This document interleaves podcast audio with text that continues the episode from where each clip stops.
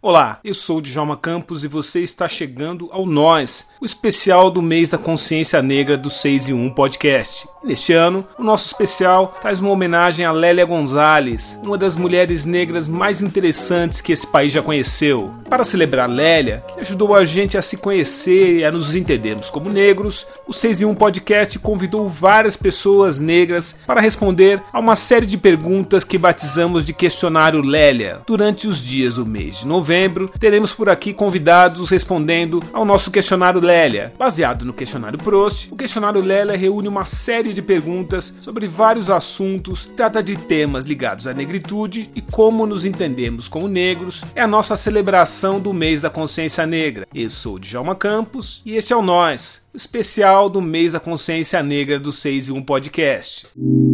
E a nossa convidada neste episódio é a jornalista Inayara Florencio.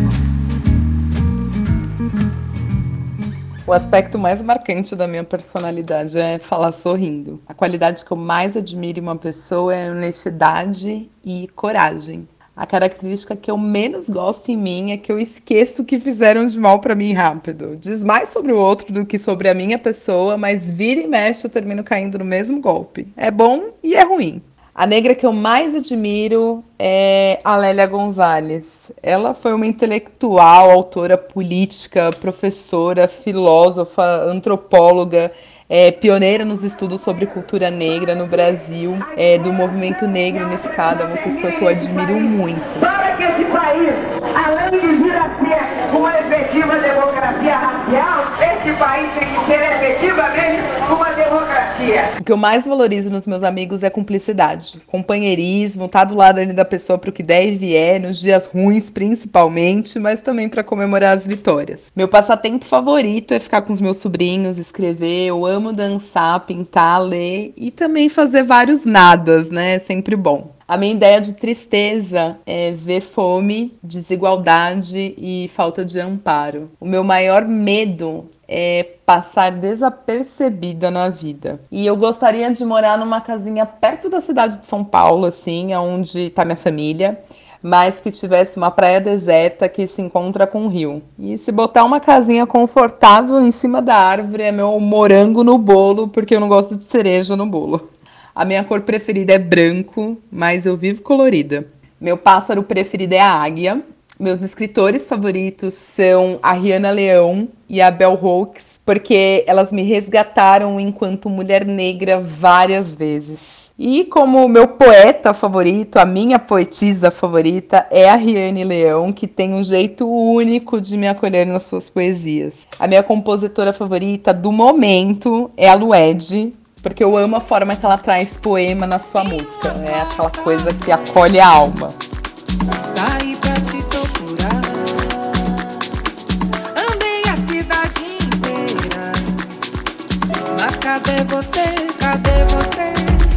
Meus pintores e grafiteiros preferidos são a Soberana Ziza, eu amo como ela traz ancestralidade com a sua arte. E é a Rosa Luz que tem um trabalho que é mais multimídia para construir novas narrativas que são tão necessárias nos dias de hoje. As situações que eu minto eu minto para mim mesma, achando que eu vou dar conta de abraçar o mundo. No geral, eu sempre me atravesso ou sou atravessada por alguma outra situação mais urgente. Minhas heroínas favoritas da história, nossa, eu tenho várias. Há muitas mulheres negras que foram verdadeiras heroínas brasileiras, mas pouco se fala delas, né? Tem toda uma questão de apagamento, a gente não escuta falar na escola ou nos meios de comunicação. Então eu quero citar aqui a Dandara, a Carolina Maria de Jesus, mas falar também da Eva Maria, da Luísa Marim, da tia Ciata, que também lutaram pela sua liberdade, pelos seus direitos, que reivindicaram seu espaço na política, nas artes, levantaram sua voz contra toda injustiça e opressão.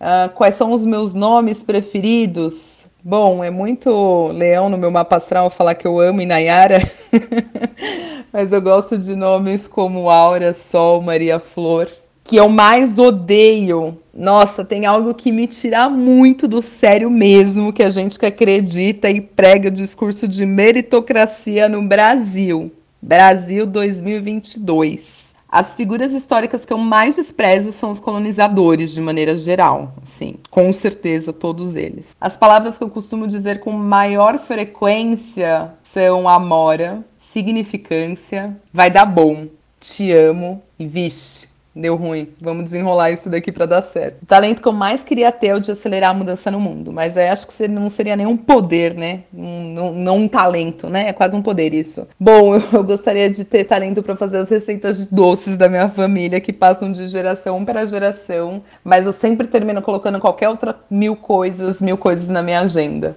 Como eu gostaria de morrer, eu quero morrer olhando a paisagem de uma montanha do mar sei lá, acho que estar tá sentada numa cadeira de balanço me parece uma morte bem tranquila. O meu estado de espírito atual é entre calls e caos, mas buscando equilíbrio de estar tá sempre em paz.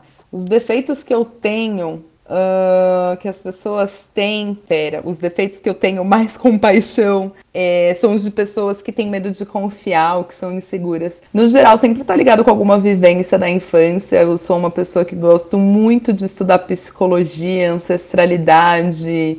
É, regressão e como a gente traz muita coisa da nossa infância. E no geral tem muita coisa que tá lá atrás que a gente termina a gente, as pessoas terminam repetindo comportamentos por não ter resolvido coisas lá da infância. Se eu morresse, voltasse como uma coisa ou uma pessoa, eu gostaria de ser alguém com o poder de acabar com a injustiça no mundo. O que me deixa mais feliz em ser uma pessoa negra é quando eu vejo mulheres como eu empoderadas e donas de si. Mas mais que isso, quando na minha jornada de ser negra eu descubro mais e mais da minha força, da coragem, resiliência, que vem muito da minha ancestralidade. Bom, a pessoa da minha família que mais me influenciou foi a dona Marielcia, conhecida também como a senhora minha mãe. Ela criou duas filhas sozinha, dava aula, ela criou o primeiro laboratório de biologia que ensinava na prática e com técnicas visionárias para a época dela. Fizeram inclusive uma escola na, no qual a comunidade escolheu o nome dela para homenageá-la até hoje, mais de 20 anos depois do seu falecimento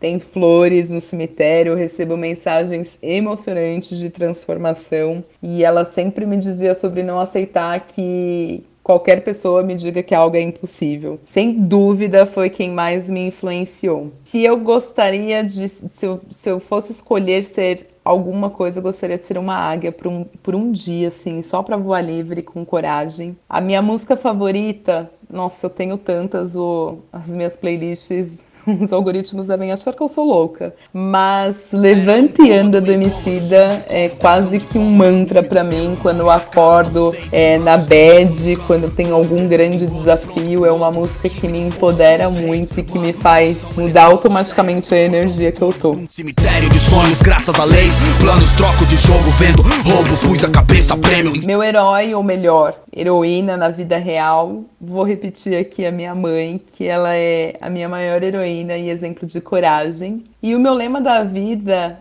é: se não souber a solução, continue a nadar, continue a nadar. E tem um outro que eu levo muito que diz um pouco mais da, da minha essência, assim, com profundidade, que é o meu mundo, minhas regras, meu legado, que é algo que eu sempre penso aqui quando eu falo meu mundo, é o meu mundo interno que tem as minhas próprias regras e isso me fa faz com que eu construa o meu legado ao longo da minha jornada.